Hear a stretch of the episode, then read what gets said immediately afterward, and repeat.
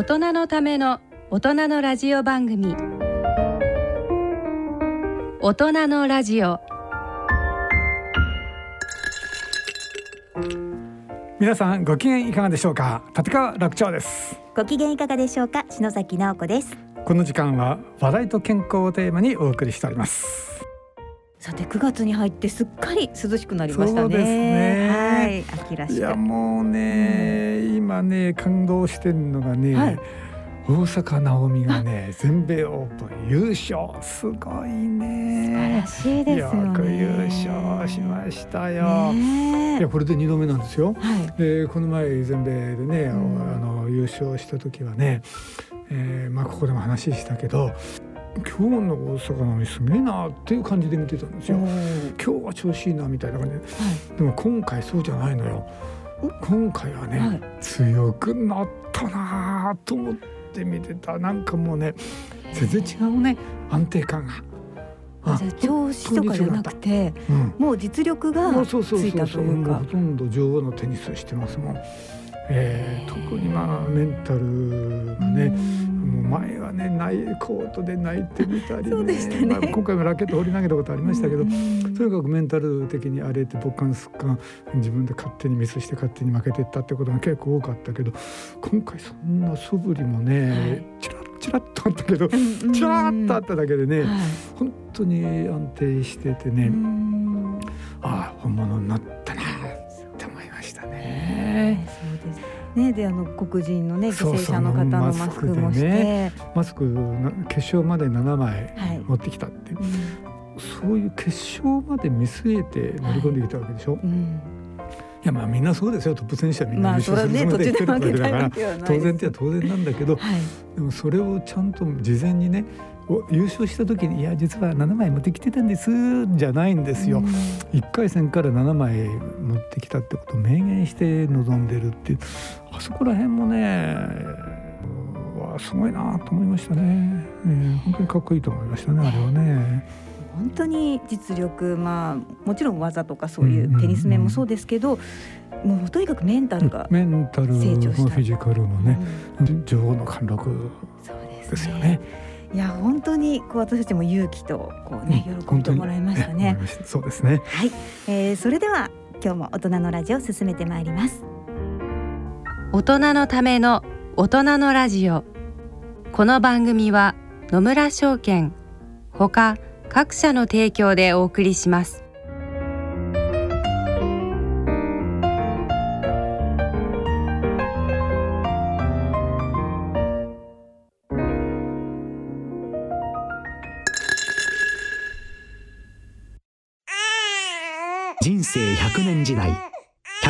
人生をどのように生きていますか？大きくなったらケーキ屋さんになりたい。結婚しても今の仕事が好きだから続けたい。自分が作った料理で世界中の人を幸せにしたい。いつまでも元気でいたい。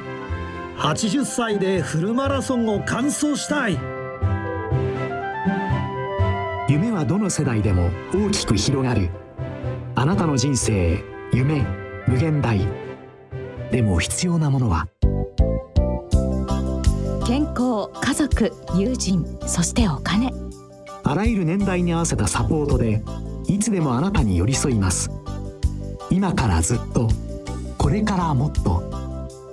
人生100年パートナー野村証券。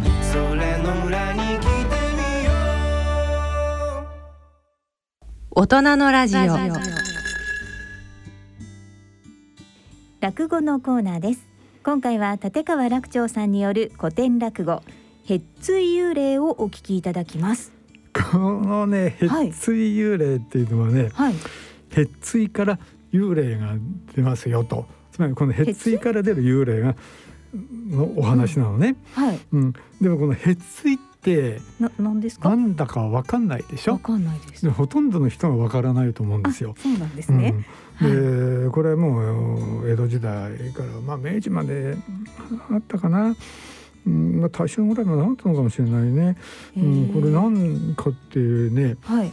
あの実は落語の最初、はい枕って言いますけど枕で説明してます。説明してくれるんです、ね、説明聞いてください、はい、何かお楽しみにしといたら面白いかもしれない。そうですね、うん、はい。そうするとねあのー、なんだ落語会いいやって、えー、聞かなくなっちゃうということがなくてうんへついなんだろうな。聞いてみようかなと、うんうんうん、そのまま聞いちゃってください。わ、かりました。じゃあもうそれねこのままあの枕から聞いていただいてということで。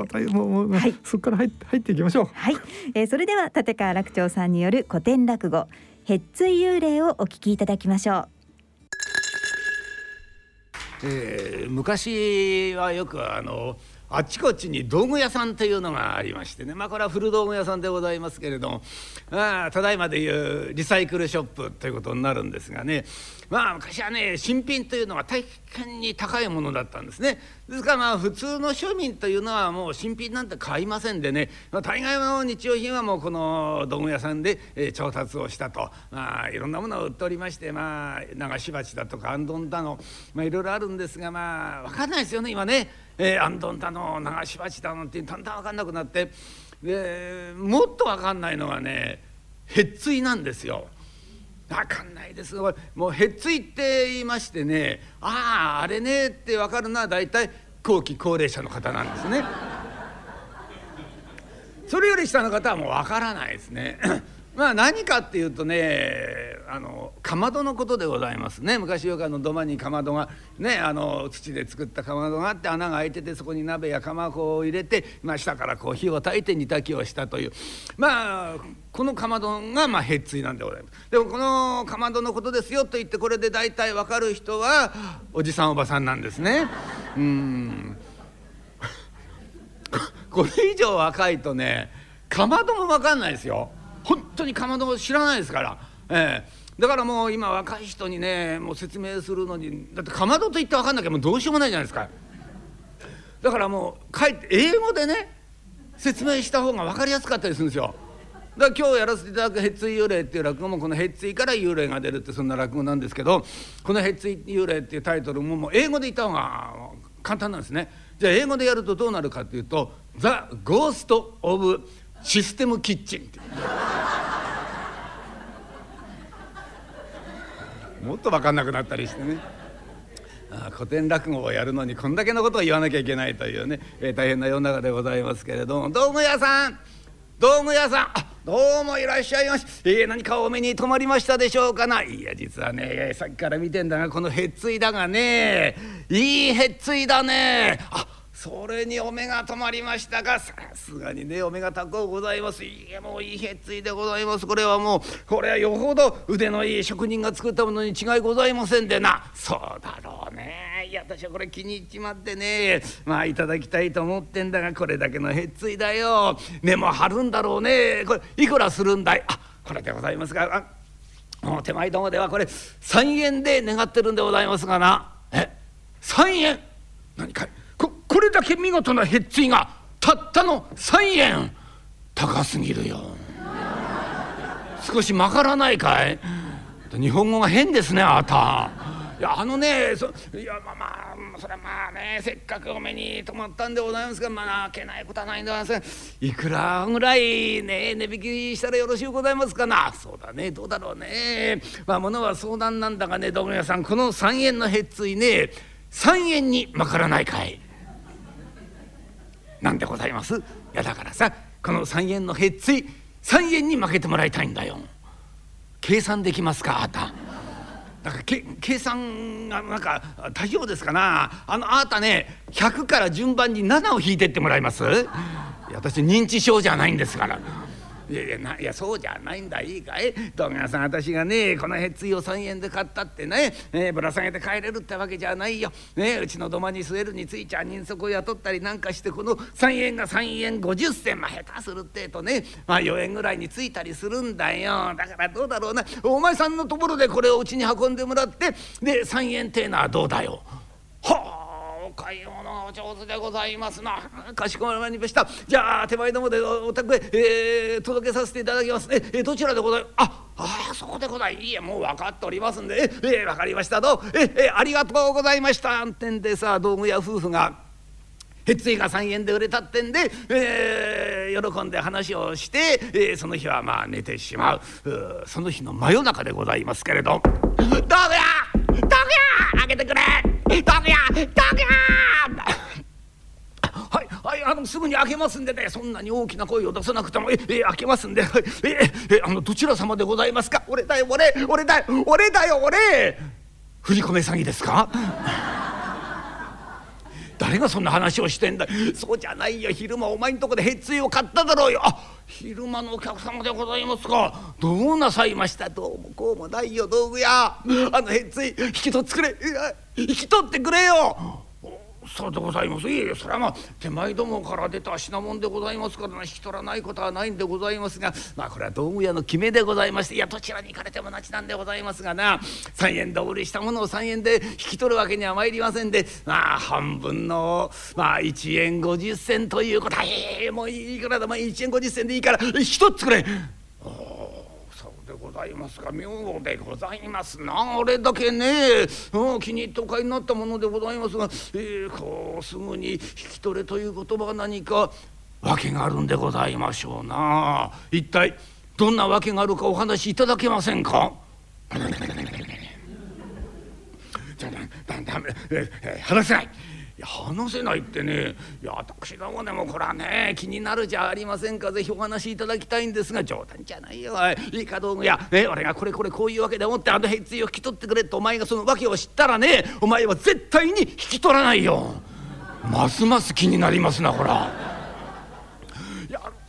なんとかお話だじゃあこういたしましょう。その訳というのをお話しいただきましたら、えー、その3円のへっつい、えー、お売りした時と同じ3円で、えー、引き取らせていただきますんでないやもう訳を聞いたから引き取らない。方は申し上げませんのでな、えー、訳を知りたいんでございますがそうか、えー、おめえがそう言うんならな道具屋。まあそら話をしないことはないけどね道具屋。今日道具屋お前がようちの土間にあのへっついをと、ね、届けてくれたろ道具屋。いやね最初のうちは何にもなかったんだけどね道具屋。そのうち心身心身よが受けてくると道具屋あのへっついから道具屋ちょっと待ってくださいよあたん。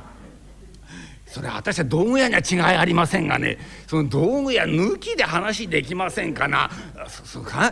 じゃじゃ分かったよ。道具屋なしで話をするよ。道具屋。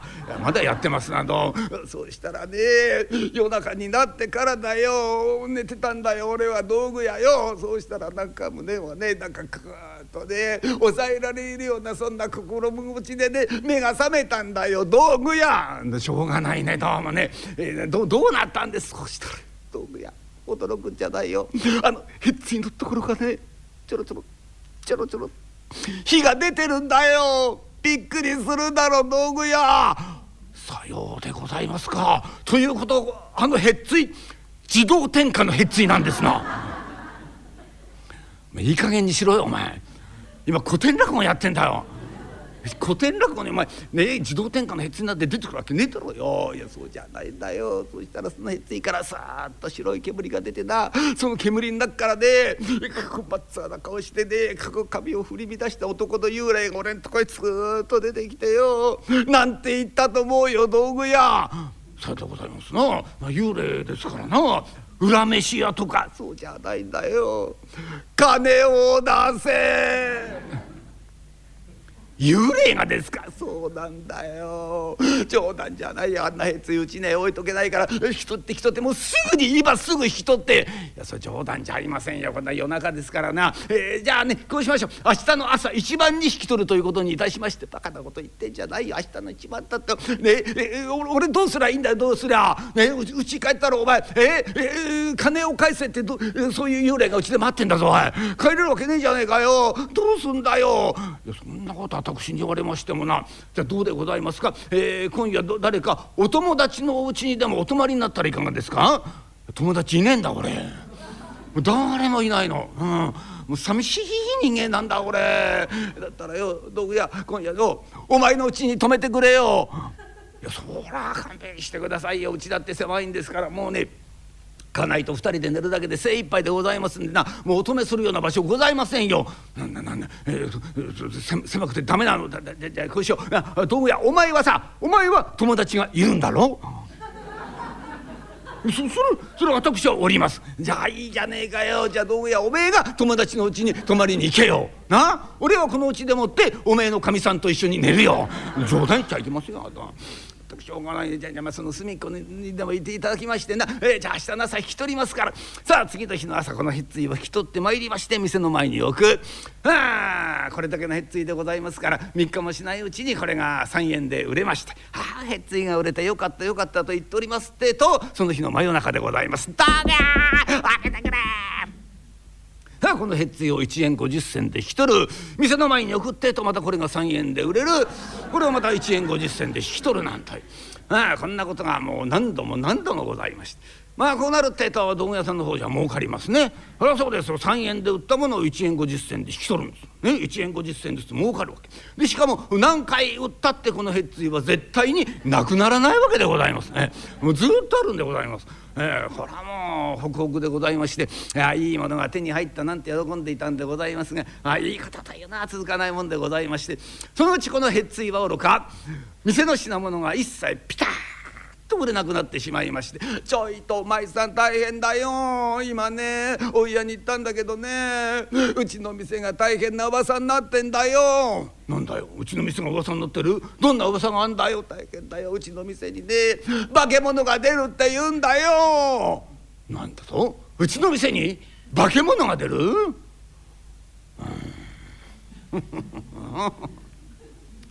毎日出てるよ。誰を見て言ってんだよそうじゃないよ。へっついのことだよ。あそこから幽霊が出るってんだよ。しかもねおひれがついてんだろうね。うちのね店前前にあるあのタヌキの置物あれが夜中になるとね赤い舌を出してゲタゲタゲタって笑うってんだよ。しかもその隣にある布袋様花粉が飛んでくるとくしゃみをするって言うんだよ。どんな布袋様だそりゃ。あそう。驚いたなどうも嫌なおかしいと思ってたんだよ。通りで売れねえわけだな。どうしようかおっか。どうしようったってさみんなのへっついのせいなんだからお前さんのへっついどっかにさ捨てといでよ。ダメだよそれおめえ。そんだけ評判になったへっついだからな。そこら辺に捨てたってな。これはそこの道具屋のへっついだってす分かっちまうよ。捨てるわけにいかねえじゃねえかよ。だったら誰かにもらってもらえばいいじゃないか。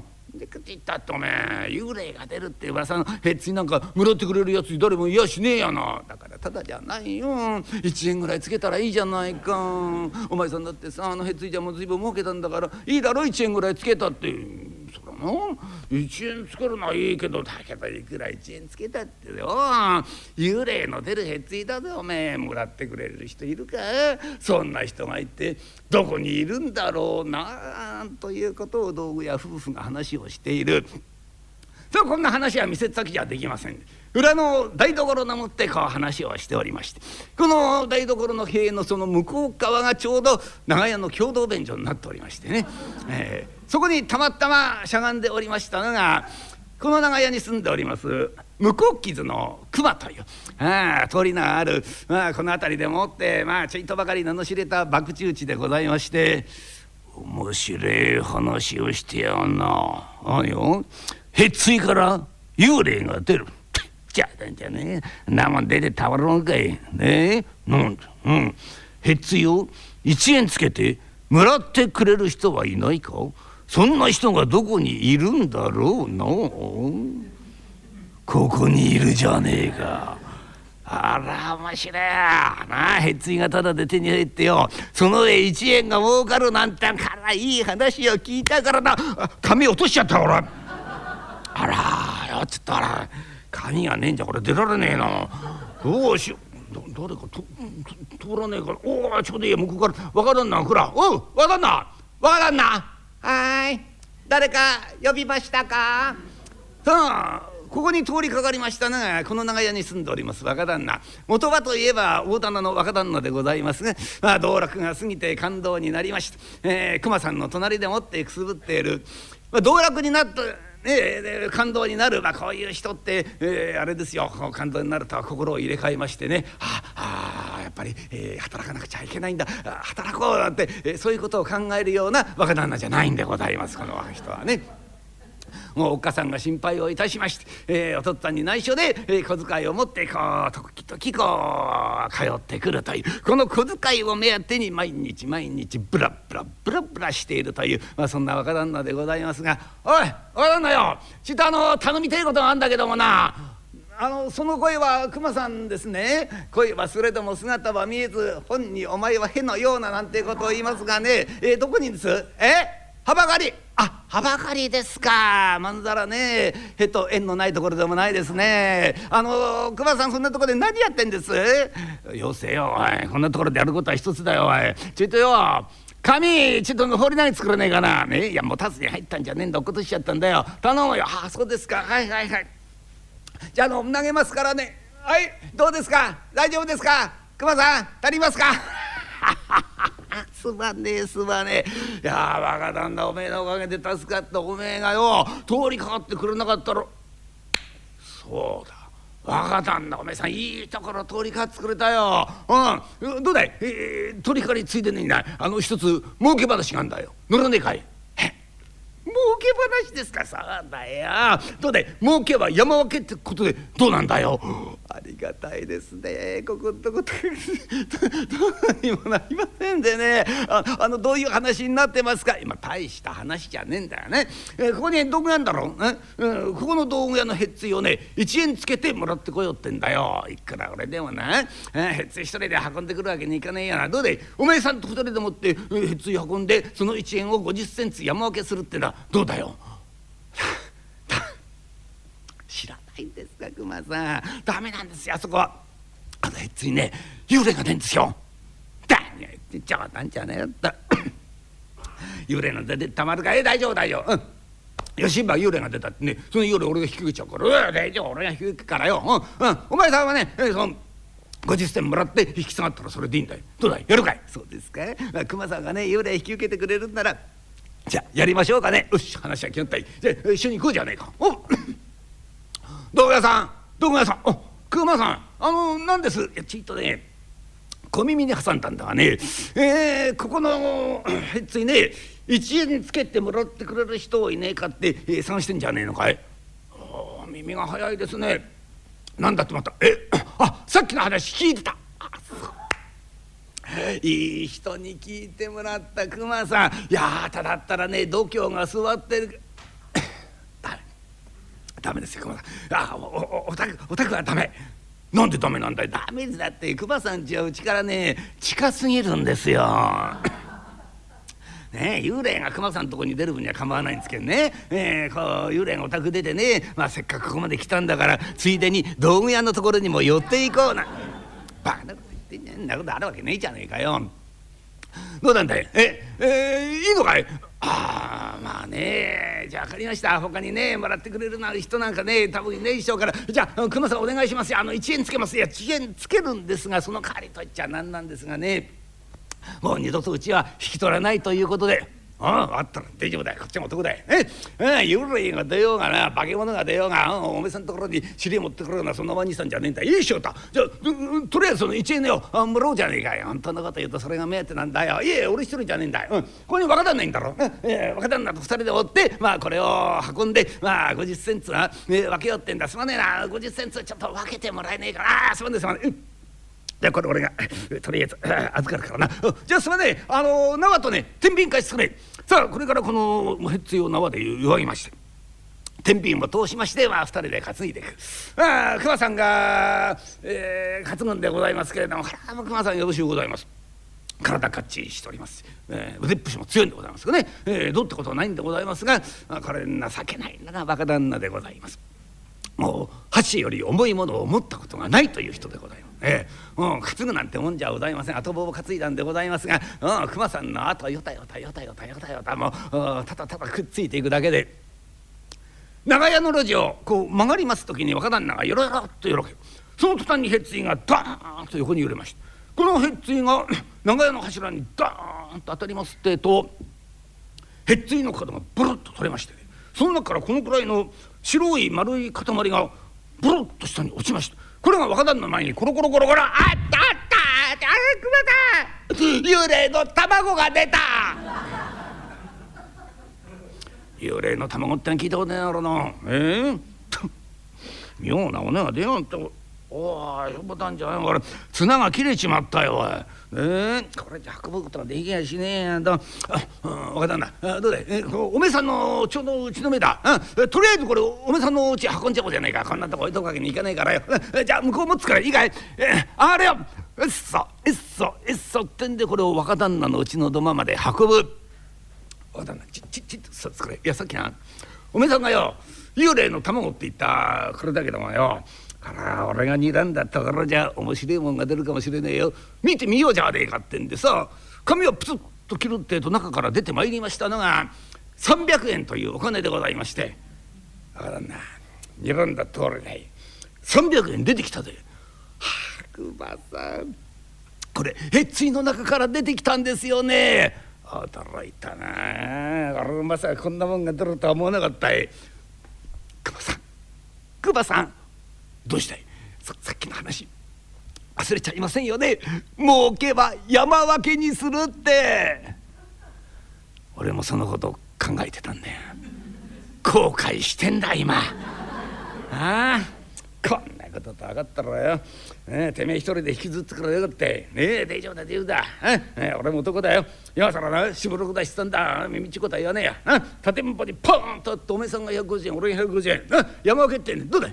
じゃあちょっと分けようじゃないか。な、うん、よよよしどうだい？え150円、えー、もう違え。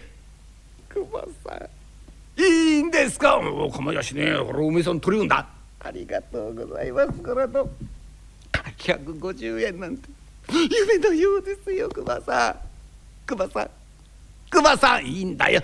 そんなに何度も礼言うことねえやん。そうじゃないんですよ。さっきの1円の割り前50銭もらってないんですけど。細っけえなええ別にやらねえってわけじゃねえけど。そういうところだけあ金土のせがれだ。ね。えー、じゃあ50銭おおめさんのだ。ありがとうございます。熊さん、私これでもってね、吉原へ行ってきます。いいえ、中にね、馴染みの女がいるんですよ。久しぶりにね、顔を見せてやろうと思いましてね。おお、そうかよ。吉原でも何でも行ってきな。ね、俺かいおらよ。この150円、2倍にも3倍にも増やそうってんだ。分かったな。じゃあお互い行くところ行こうじゃねえか。さあ若旦那これから吉原へすっ飛んでまいりまして、懐にはお金がございます。半ぴなな遊びじゃございませんで。芸者太鼓持ちを上げてどんちゃん騒ぎ騒ぐだけ騒いでパーッと祝儀を切って次の日の朝になりますってえと150円と50銭きれいに使ってしまいまして。ああなくなっちゃったね。お金って使うとなくなるんだね。ああまた行きたいな。だけどな。お金がないといけないもんな。こんなことなら少しは残しとけよかったな。一度行くとな。たまらなく行きたくなるんだよな。お金がそうだ。熊さんに借りよう。熊さんのお金2倍にも3倍にもするって言ってたからな。そうだそうだ。熊さんにお金借りてまた吉原行こう。熊さん熊まだ帰ってないんだな。今頃儲けてる最中だな。よしうちでもって熊さん帰ってくるの待とう。若旦那うちでもって熊さん帰るのを待つ。熊さんの方はってえと日の暮れ方になって帰ってまいりまして冗談じゃねんち。今日ぐらいつかねえ日ってのはねえやなどん。蝶と張りゃ半と出る半と出りゃ蝶となるってんだね、うん、どうにもならねえや。全部取れちったよ。あんまりなつかねえもんだからなこっちはやけだよ。蝶と半両方いっぺんに貼ってみたんだ。うん。蝶半いっぺんに貼ったらどんな目が出るんだろうと思ったらなサイコロが縦に重なってやんだ。よどうにもならねえ本当にな。なんとか取り消してな。だけど銭がなきゃどうにもならねえ。いくらかでまで食いつきよ若旦那に借りよう。あそうだ。うん。まさか一晩で150円使っちゃ来ねえだろよし若旦那に借りていくらかでも食いついて「おう若旦那熊さんお金貸して!」俺の言うことが何もねえじゃねえかよ。え？うん、全部使っちゃったの。150円一晩で。はあ切れたね。感動になるわけだねおめえさん。いや俺が親父でも感動するよおめえさんのこと。あそう。まあしょうねえうん、うん、まあ花からなかったかなと思って諦めるじゃねえか。じゃああばよ。熊さんの方は騒してしております、えー、一杯きっと飲んで、えー、その日は寝てしまう。ところが若旦那の方はってとそうは参りませんで夢のことがどうしても思い出されまして楽しかったな夢はなみんなで大騒ぎして楽しかった。布団だってこんなんじゃないんだよ。こんなせんべい布団じゃないよ。吉原の布団だからね。ふかふかでもってね。しかも隣には花魁がいたんだよな。えらい違いだよな。ああ夢は。よかったな。さあそんなことを考えておりますうちにしんしんと老けてまいりました。どこやらか打ち出す園児の鐘陰にこもってものすごくもうボーン。途端にこのへっついのところからシュルシュルシュルシュルシュルシュル青白い陰火が上がりました。煙がさーっと上がりますってそその中から 真っ青な顔して髪を振り乱した男の幽霊が若旦那のところへさーっと出てまいりまして「金返せ! 」熊さん熊さん熊さん。おどうした若旦那？どうした？熊さん。熊さんの嘘つき。嘘つき？なんだなんだよなんで俺が嘘つきなんだよ？だってそうじゃありませんか。幽霊引き受ける引けるって。ちっとも引き受けない。幽霊がさっき私のところ出てきてね。金返せって。なんだよ。おめえさんところ出たのかよ。そうか。そうやねへっついがまだおめえさんところにあるからな。何かいえ？金返せって。そう言ってたん？しつこい幽霊だこれだいいえ大丈夫だよ、うんうん、大丈夫その幽霊俺が引き受けっからよ、うんうん、おめさんね、えー、今日はうち泊まってきね。大丈夫だ。俺がついてんだからよ、うん、心配ねえやな。次の日の朝になりますってトモさんぷいっとどっか出かけてる。昼過ぎになって帰ってまいりまして「熊さんどこ行ってたんですよ。一人で心細いじゃありませんか」おおすまねすまね。うん、うん、実はなおめさんのうち行ってたんだよ。え私のうちですか。働いたね大棚ってことは聞いてたけどもねあれ方でかいうちだとは思わなかったよ。うんおめえさんもねあそこでもって辛抱してりゃよあんだけの寝台が自分のものになるんだい。ねそれを辛抱できねえで感動になってね、えこんなところでくすぐって俺みてえなもんと友達になっちゃったよ。おめえさんも本当に親不幸だな。なんですよ熊さん。説教ですか？じゃないちゃいけねえ人様に説教できるような人間じゃねえよ俺実はなおめさんのお休みにやってきた。うん、でもってな実はこれこれこういうわけでございまして若旦那が幽霊の金を300円使い込んでしまいました。金を返せと言って幽霊が出てまいります。これは若旦那の命にも関わりますと言ったら親さんの顔がスーッと変わってな少々お待ちくださいっつって隣の部屋に行って働いたいあるところにあるもんだね、うん、300円持ってきてよ、うん、さあどうぞこの金でもってせがれの命をお助けくださいってんだ。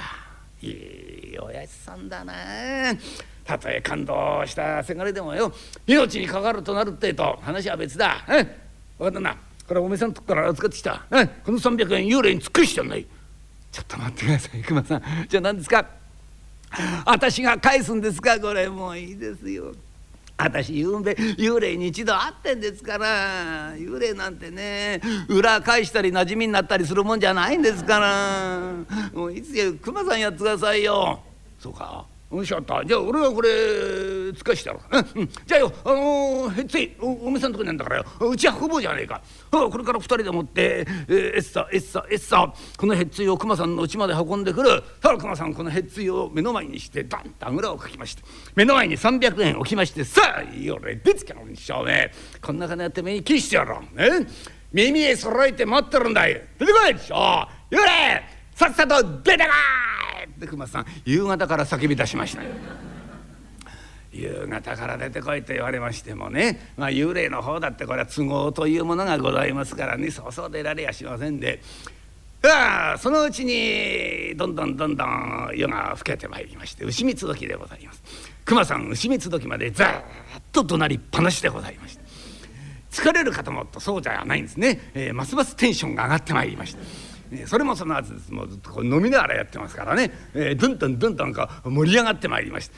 一人でこう盛り上がっちゃう「出てこい!」しょべねえしてるんだよに。さっさと出てこねえか幽霊！しょ出ろ！幽霊！出てこい！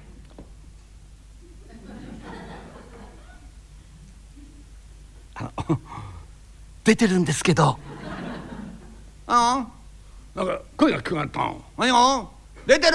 出てるだってどああやろ後ろに出てやるねなんだってそんなところ出てんだ前に回れ前にまずそれ座れバカ野郎にしょうめうんだおめえうせえじゃねえかよお待ちどうさまでした天ぷらそばずらえてんじゃねえんだバカ野郎だから後ろに出たって見えやしねえじゃねえかよなんで前に出てこねえんだよ怖いんだもん幽霊が怖がってどうすんだよおうおめえなんだろ？うこの300円に気が残って成仏できねえだよ。ねふらふらふらふらさまよって出てきてんだろ。う潰しだろピンポン。何がピンポン？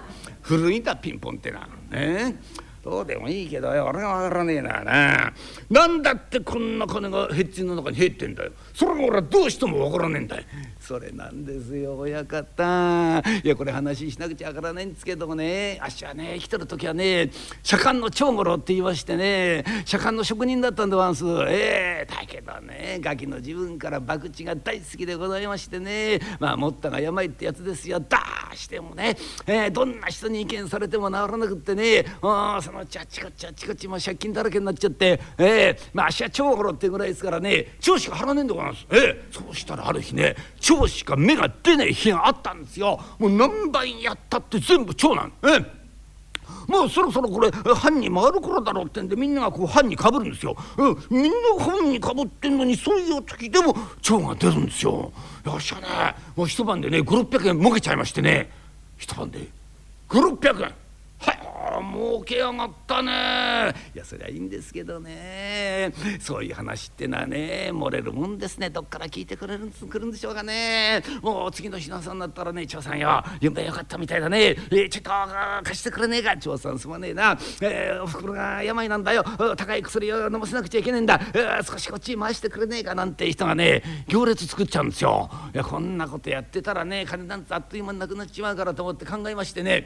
でまあ足がね左官の職人でございますからへっつい作りましてね、えー、そのへっついの中にこの300円、えー、塗り込んじゃったの。うん、こうすりゃね。見つかる心配もない、えー、盗まれる憂いもねやってんで安心しましてね、えー、こっちは残りの金、えー、懐にしてね飲みに行っちゃったおおなんせ金あるんですからね。普段食えねえようなうまいもの食おうと思ってねフグ食いに行ったんですけどよ方当たる時は当たるもんですね。フグにまで当たっちゃって。ああ帰りになんか気持ちが悪いなと思ったらバタッと倒れちゃってね気が付いたらこんなになっちゃったんですよ。うんまあそのまま成仏すりゃいいんですけどね300円が気になっちゃってねいやね地獄の沙汰も金したいって言いますでしょだからこの300円ねもう閻魔の前にパーッとたつけて、えー、極楽に言えば行かせてもらおうと思ったんですよ。でもってなんとか出してもらおうと思って出てくるんですけどダメですね。あっしのこの姿を見るってえとみんなねキャーッつって逃げてっちゃうんですよ。えー、どこにもならないんですよ、うん、中に一人ね逃げない人がいたんですよ。あここらいいやと思ってね話をしようと思って近づいたら目回してんですよ。もうね出してもらうこともできなくってねそこへ行くってえと親方すごいね。あっちのねこの姿見たってね驚きもしねえんですからねいい人だなと思って、えー、そんなわけでございますからね親方この300円足のもんなんですよ、えー、一つ返してもらいたいと思いましてね。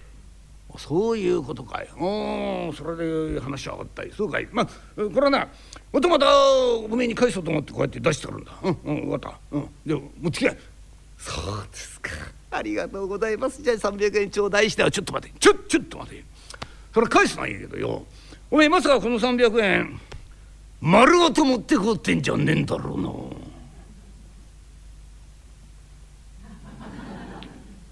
なんつか？いくらか？端こうってんですか？あそうですか、まあまあまあ、少しぐらいはいいですけどね。じゃあ親方どうせあの1割差し上げますよ。これお前落とし物届けに来てんじゃねえんだよお前。なんだその1割ってなおどうで？あお互いに江戸っ子だ。えしぼろくだしさんだ。そういう身内こと言わねえでよ。ポンと立てん棒に割っておめえが150円俺が150円。山分けするってのはどうだい？ちょっとさせ師匠だ親方それ。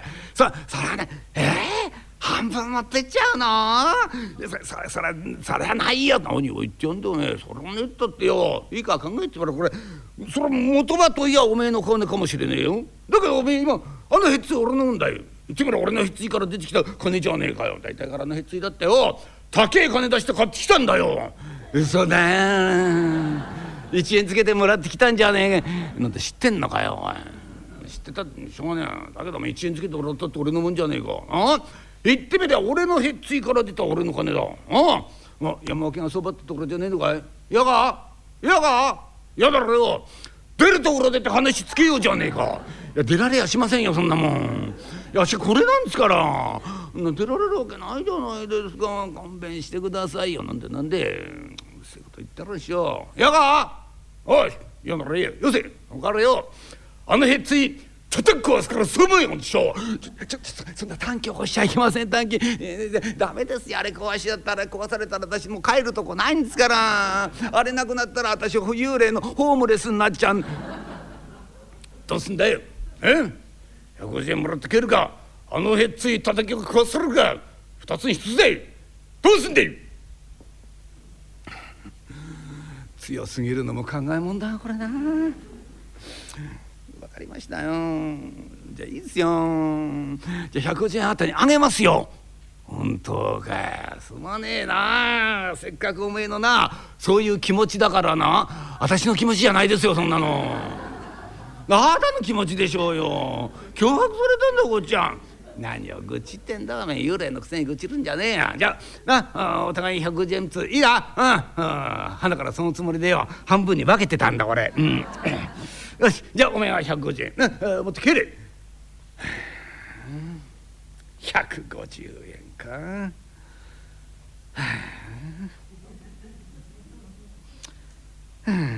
何がっかりしてんだおめえ。幽霊のがっかりした姿ってあんまりいいもんじゃねえなおいうんだよ。半端だよな。そりゃね300円とまとめりゃいいんですけどね。150円じゃね。え閻魔だっていい顔しませんよ。半端でしょ。うよ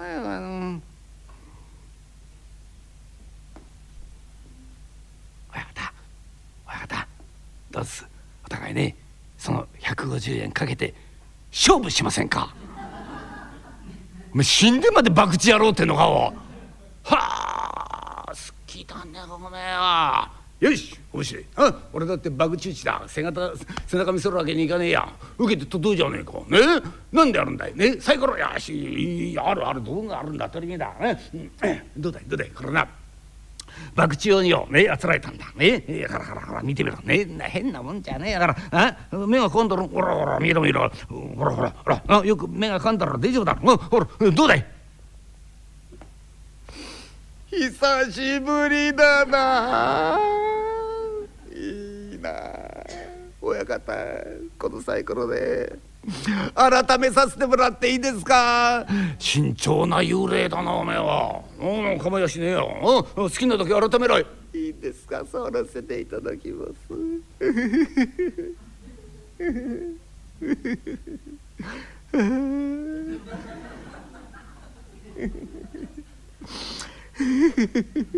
たまらねえな。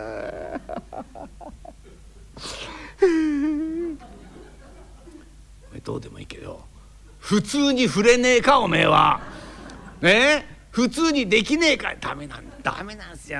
幽霊なんですから。もうねこの手ねあの返すとね幽霊仲間はじかれちゃうんですよ。ダメなんですよ。だから私はねあれですよ。顔洗う時もねこうやって洗ってんですから。不便なもんなんだな幽霊ってな。えいいか？大丈夫か？いいや。よし。じゃあここに粒皿があるからな、うん、じゃあ勝負になるでいいな？構えや行こう。そっどれどっちある？わしはねさっき言いましたように長しか払わねえんでございます。え長でお願いします。そうかい。おめえは長じゃあ俺はんだ。うん。どのくらい貼るんだよ？はあどのくらいだって150円いきましょうよ。いっぺんに買おう。はあ度胸してんのおめえ。いや度胸がよくって言ってんじゃないですよ。孫がしてるとね夜が明けちゃうんですよ明るくなったらね足消えなくちゃいけないんでねもういいですよ。一発勝負でいきましょうよ。そうかい。よしかった。じゃあおめえが長で俺が半。じゃあ百人つだ。いいな行くぞしょ五六の半。はっ。ああどう大丈夫か？大丈夫か？ああしっかりしろよ。え？幽霊の解放したの初めてだからな。おい大丈夫か？出やがったね。五六の半だけどね。これがね五六の半は半の突き当たりなんですよ。この後町に帰るんだ。いつだってそうなんだよ。親方。もう一番勝負させてください。冗談じゃねえそら小太郎じゃねえか。なおめえさんによ。うん金もねえことは分かってんだ。な金のねえやつと勝負するわけにはいかねえや。何を言ってんですか親方。足だって幽霊だよ。どう間違ったって。足は出しませんよ。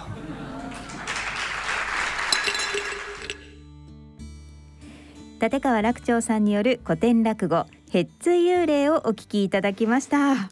というわけでヘッツイというのはかまどのことでございます。はいかまどの幽霊ですね、えー、なんか可愛い幽霊だった。ね、本当に時代劇がね、どんどんどんどん減ってきちゃって、若い人時代劇見なくなっちゃったでしょう。そうですね。昔に比べたら減りましたよね。そうそう。昔はだから時代劇のね、映画なんかでもテレビでもヘッツがそこら辺にね土間に置いてあるの出てきましたもんね。で隣に水がめがあって水がめから水飲むシーンとか、はい、だから昔の長屋のその距離感とか空間の広さとかどこに何があってっていうので、あん。どんがあってキセルでタバコの吸ってとか普通にね時代劇見てれば普通に理解できてたのが、そうですねイメージできてました、ね、うん、今全然わかんもう時代劇もっとやってくれないとね落語家困っちゃうんだけどね。そうですよね。今の方イメージさえ持てないっていうことですもんね、うん、そうそう。なかなかね。ねやりにくい時代になっちゃったけど。でももうねこの幽霊のね、はい、執着っていうかね まあお金の執着もまあそうなんだけどそれ以上にやっぱりギャンブル好きのね、もう好きとなったらもうたまらない幽霊になってもまだここまで好きなのかみたいな。ここがなんともね、はい、あのいいですよね。なんか本当に可愛らしい幽霊だなと思って。そうそうそうそうね、ね、うん、まあどっちも。まあ、あの博打に溺れた、まあね、言ってみれば社会から、まあ、逸脱した人間ということになっちゃうんでしょうけれども実に生き生きとね、はい、描かれてて、ね、うん。こういうところのなんだろうな業を人間の業というものを持っている人に対してすごく優しい眼差しがあるでしょ落語ってね。そうですね。これはもうね本当に落語のねあの魅力ですよ。えー、ですね。まあねそのうちねまあへつ幽霊ぐらいならいいけどね、はい、そのうちカジノ幽霊とかね。カジノ幽霊？こんな落語ができるようになったら嫌な世の中だね。そうですよね。ちょっと嫌だカジノ幽霊。ってちょっとちょっとあんま可愛くない感じが。ねねいやでもそれにしてもあのねクマクマクマさん。クマさんね勇気ありましたね。クマさんはね、うん、勇気があるっていうのが鈍感っていうのがね。ねもうメンタル強いって感じで、強いですねね。この人はね。ね、うん、もうへでもないもんね。その幽霊なんかね出てけ早くしろ。ねそれに押されちゃって出てます。幽霊の方が弱くなってなんでなんで早く出てこないんだよ。だって怖いんだもんっていうね。ね幽霊のがビビっちゃってるね、うん、でもまあだからこそ、まあ、割と解決に向かったというかねそうですそのメンタルがあったからこそね。やっぱね大阪の、ね、その強気の熊さんと岩木の幽霊のこの対比もね、はい、また面白いですよね。ねそうですよね、えー、いやメンタルの強さはここでも学ばせていただきました。やっぱりメンタル強くないとね。強くないと、そうですよ。そうですそうです。はい。はいということで、えー、以上落語のコーナーでした。はい大人のラジオ続いては映画のコーナーです今回は10月9日公開の韓国映画82年生まれキムジヨンをご紹介します。解説は82年生まれキムジヨン宣伝担当の堀木花江さんです。よろしくお願いします。よろしくお願いします。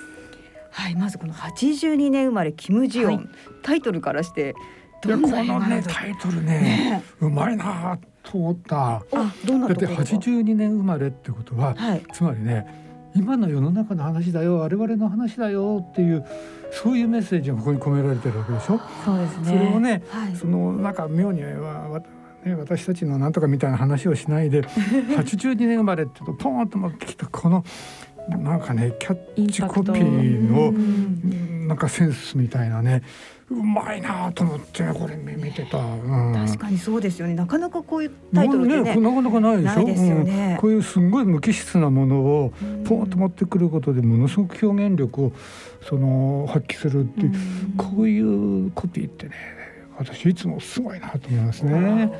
まず惹かれますよね、タイトルからね。でこのストーリーっていうのは堀木さんどんな？はいあの簡単にあらせ紹介させていただきます、はい、あの結婚を機に仕事を辞めて育児と家事に追われる主人公ジオンなんですけれども時に閉じ込められているような感覚に陥ることがありました。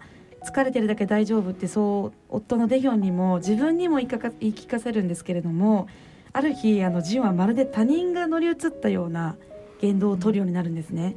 時には自分のお母さんになって義理の母へ文句を言ったりだとかすでに亡くなっている夫の友人になって夫にアドバイスしたりだとかジオンはその時の記憶がすっぽり抜け落ちて覚えていないんですけれども、まあ、幸せそうに見えた彼女の心はなぜ壊れていってしまったのかっていうようなあの話でですね。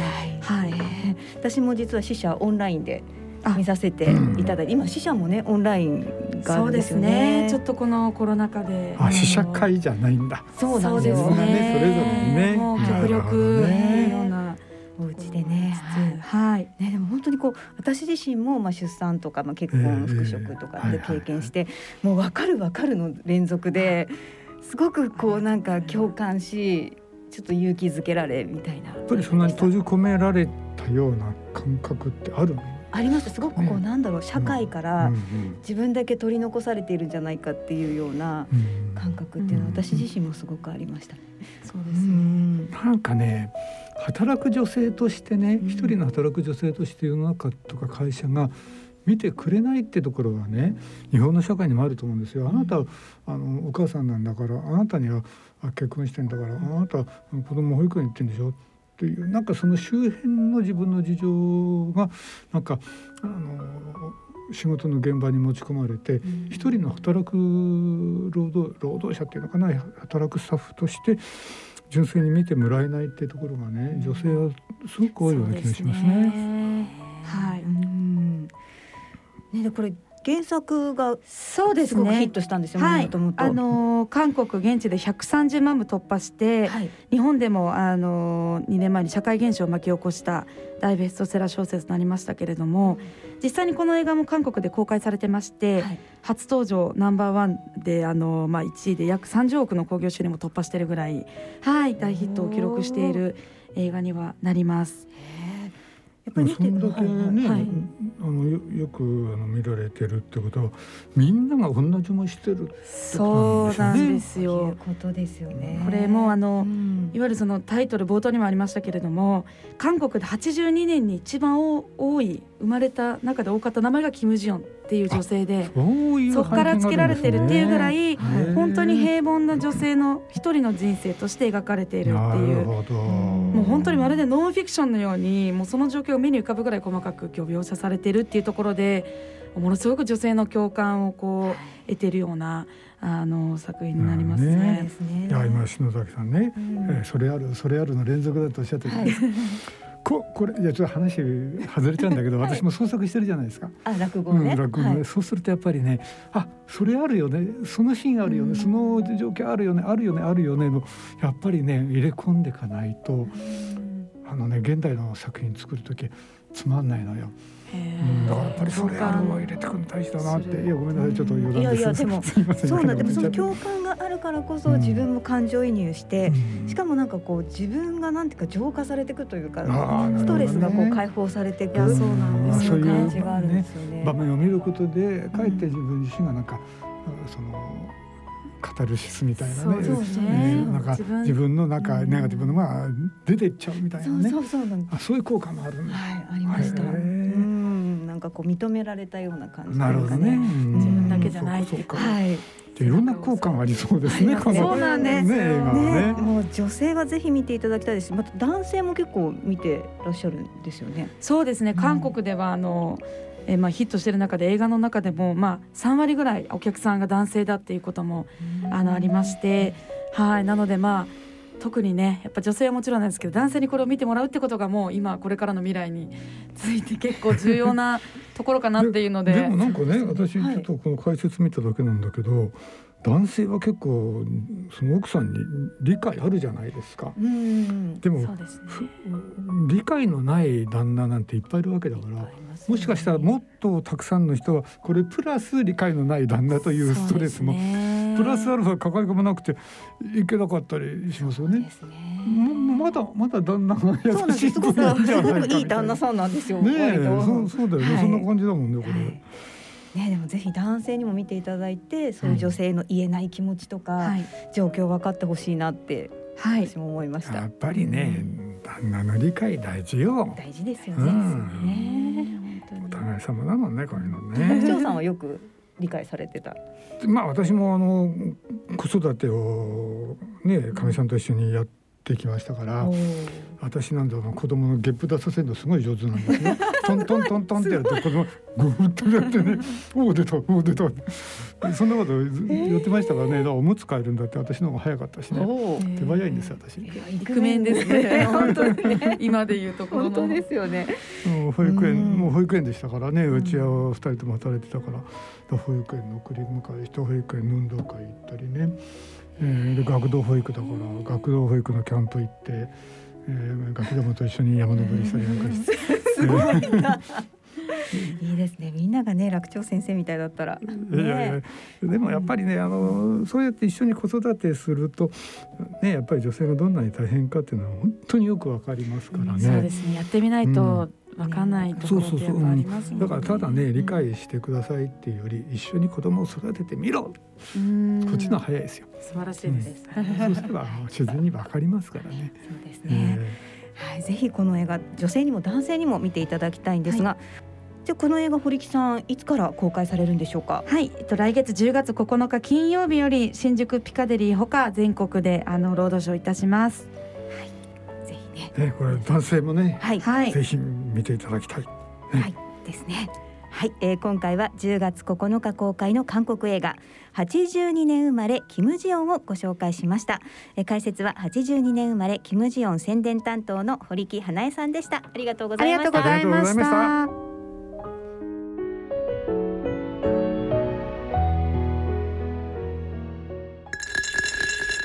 大人のための大人のラジオ。さて今回の大人のラジオはいかがでしたでしょうか？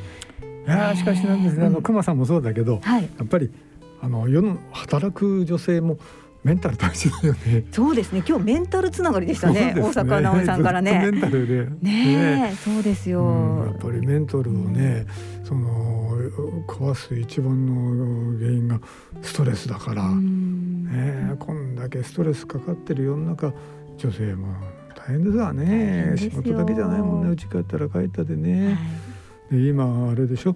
あのコロナで旦那がうちにいるでしょ？